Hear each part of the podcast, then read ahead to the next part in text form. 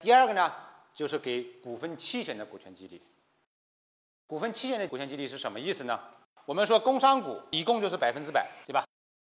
如果给工商股的激励，那我们就相当于一共有一百份可以给嘛，百分之一，所以这个数量是很少，给个人的感受是很差的。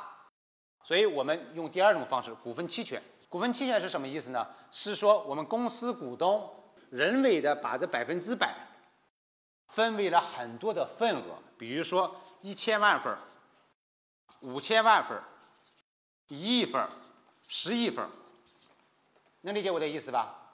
这个东西在工商里面是不会体现的，因为我们的工商里面永远体现的只是百分之几，而这个是我们公司内部百分之百，一共分为了一千万份儿，也就是一千万股，你从里面拿百分之十，拿一百万股，你从里面拿五十万股，你从里面拿十万股，就是这个意思。